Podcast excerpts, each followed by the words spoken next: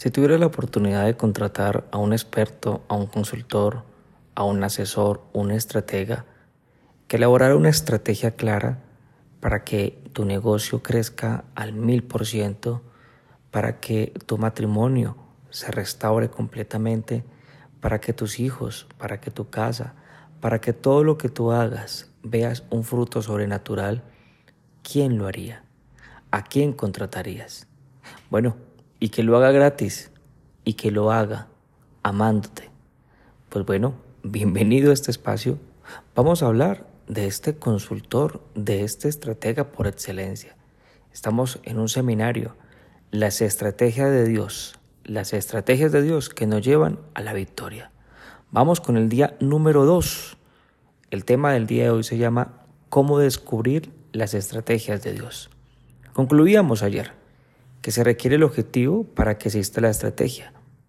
Una estrategia son las actividades que desarrollo para cumplir un objetivo. Concluíamos también ayer la importancia que te plantees desafíos, objetivos, metas grandes, imposibles, difíciles. Lo concluíamos. Cuando lo perdemos de vista, cuando perdemos las esperanzas, tomamos los objetivos básicos ese fue el caso que estudiamos de Esaú. Esaú, su objetivo fue básico, su objetivo fue cómodo, su objetivo era su panza, lo que comía, lo que bebía, su objetivo fue temporal. También concluíamos que si tú tienes objetivos básicos, nosotros podemos desarrollar estrategias para lograrlo. Pero si tú recibes grandes objetivos, difíciles o imposibles, Tú no puedes elaborar una estrategia, pues necesitas un consultor, necesitas un experto, un guía, y que mejor que tu papá. En cierta oportunidad Jesús dormía en la barca de sus discípulos. Ellos tenían mucho miedo, porque pues el viento era muy fuerte, era de noche, la barca se estaba llenando de agua. Ellos, expertos de navegar en el mar, estaban experimentando uno de los momentos más difíciles de su vida. Tenían miedo, pero se molestaron con Jesús. En medio de su temor, le dijeron a Jesús, oye, pero tú no tienes cuidado de nosotros. Ellos le dijeron a Jesús, haz algo. Jesús se levanta, calma la tempestad y luego les reprocha su actitud. Estos hombres que seguían a Jesús, sus discípulos como tú y yo, ellos vieron algo imposible. Se plantearon un objetivo, vencer la tormenta, pasar y llegar a tierra firme. Pero al ver que no podían, se estresaron, se frustraron. Jesús les reprocha su mala actitud. Ellos solo necesitaban entender una cosa, que lo más importante no era su propia vida. Lo más importante no era calmar la tempestad. Lo más importante era entender quién estaba en su barca. Mateo 8, versículo 23 dice, y entrando él en la barca, sus discípulos le siguieron. ¿Quieres conocer el punto número uno para que podamos descubrir cuáles son las estrategias de Dios? ¿Cómo conocer las estrategias de Dios para nuestra vida? El primer punto es invitarlo a tu barca. Invítalo a tu corazón. Invítalo. No para reprocharle, no para decirle usted no hace nada. Invítalo a tus tempestades. Invítalo a tus oscuridades, a tu soledad, a tus temores, a tus miedos. Invítalo ahí. Invítalo para que Él te diga qué tienes que hacer. Si tú no tienes la actitud del dime qué tengo que hacer, pues así no vas a recibir la estrategia no vas a recibir la guía. Claro, yo tengo que invitarlo a mi barca, pero yo tengo que preguntarle, ¿qué quieres que yo haga? Así se lo preguntó Pablo cuando iba camino a Damasco. Señor, ¿qué quieres que yo haga? Hoy en día se contratan diferentes expertos en estrategias. Tenemos expertos en consultores, expertos en estrategias de publicidad y marketing, expertos en estrategias financieras, en fin, muchos. Cuando una empresa o un personaje tiene un problema, busca y contrata un experto. La empresa tal vez lleva meses en rojo y busca un experto en estrategia para que le indique qué soluciones propone para nuevamente salir a flote. Pero si Jesús está en tu barca, pues aprovechalo, pregúntale qué tengo que hacer. Si quieres una estratega, consulta pues el mejor, el que se plantó el objetivo de crear la creación y lo logró, el que tuvo la mejor estrategia para que al culminar dijera, y vio Dios que era bueno. No te angusties, no te llenes de estrés, no te llenes de temor. Ves la barca que se está llenando de agua, ves la tempestad que golpea fuerte contra ti. Pues recuerda lo que dice Mateo 8, 26. Él les dijo, ¿por qué teméis, hombres de poca fe? Entonces, levantándose, reprendió los vientos y el mar, y se hizo grande bonanza. Mira, no objetivo, es el objetivo de Dios. Él entrega la estrategia al que está lleno de fe y no de temor. Él entrega la estrategia al que cree que Él está en su barca y no al que duda, al que le cree más a sus temores que al que está en su barca, no recibe la estrategia. Y tú no eres de eso. Tú eres el que está aprendiendo a creer quién está contigo. Porque así lo decía David. Porque voy a temer que un ejército acampe en contra de mí. Yo porque voy a temer si yo tengo aquel que creó la creación, aquel que le enseñó a las aves volar, aquel que hizo los mares, la tierra, que hace que la tierra gire, que hace que Júpiter, que el sol esté en la coordenada correcta. Porque voy a temer si Él está conmigo. Ahora, si tú crees que Dios está contigo, si tú tienes fe y no dejas que el temor se apodere de ti, pues bueno, ahora es el momento de aprender sus estrategias.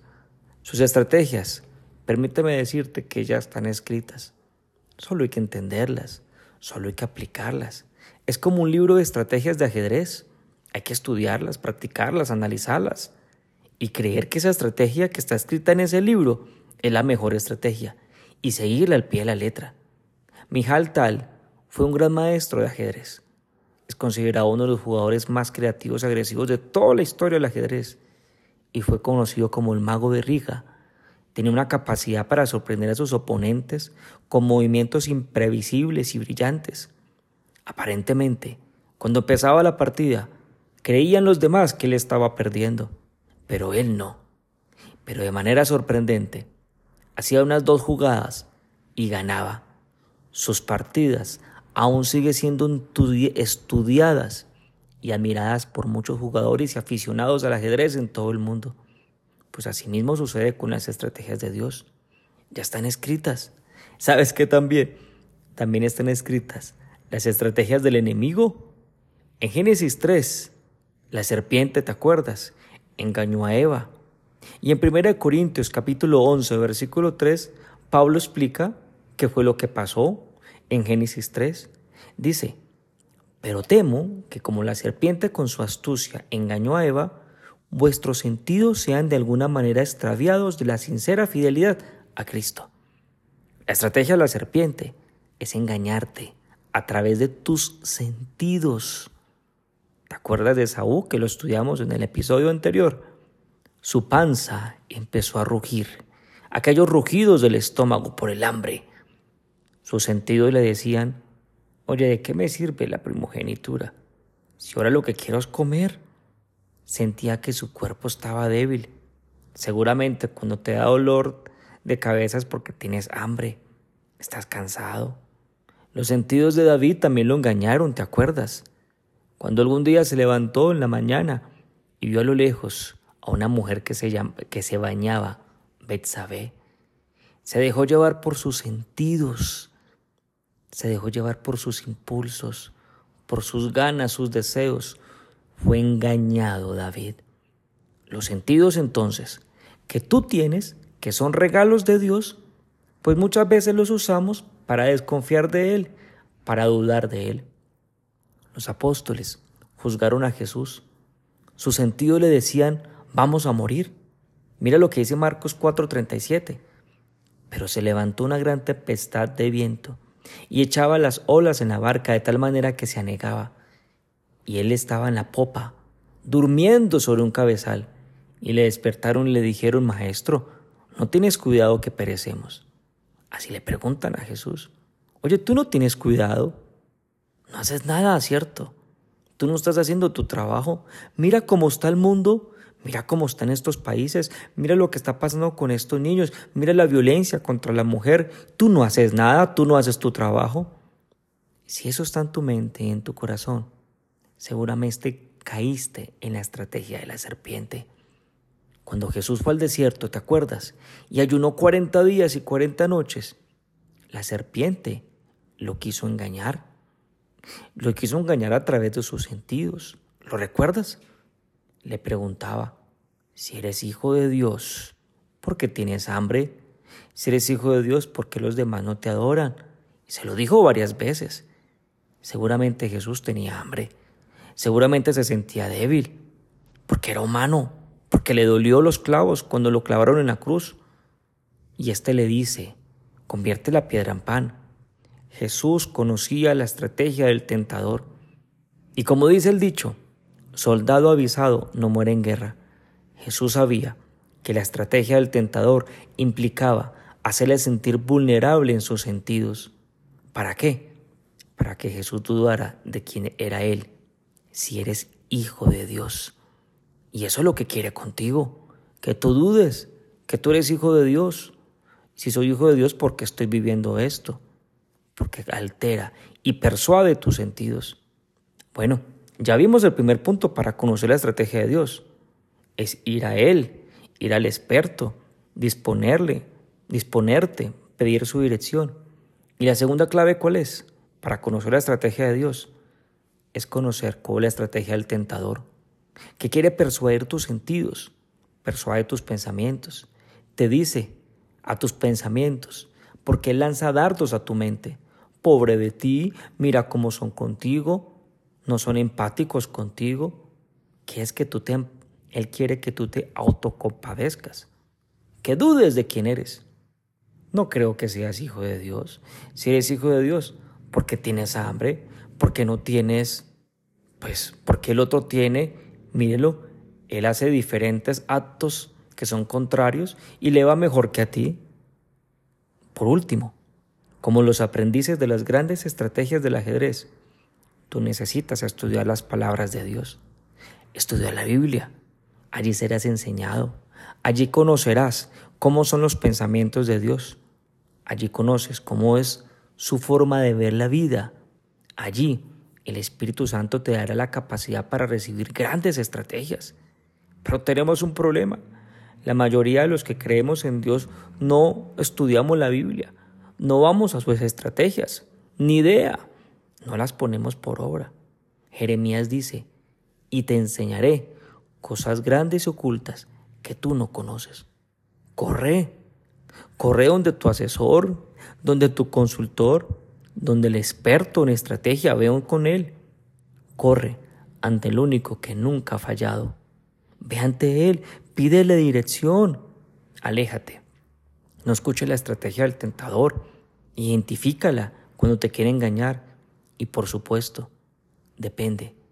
Depende, depende absolutamente de Dios. Dedica tu mente, dedica tu vida a conocer cómo piensa Él, a estudiar sus palabras.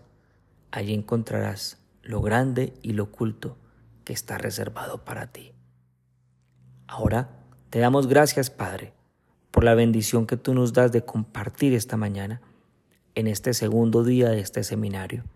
Te pedimos tu bendición para que sigas enseñándonos y poniendo en práctica cada una de tus palabras. En el nombre de Jesús. Amén.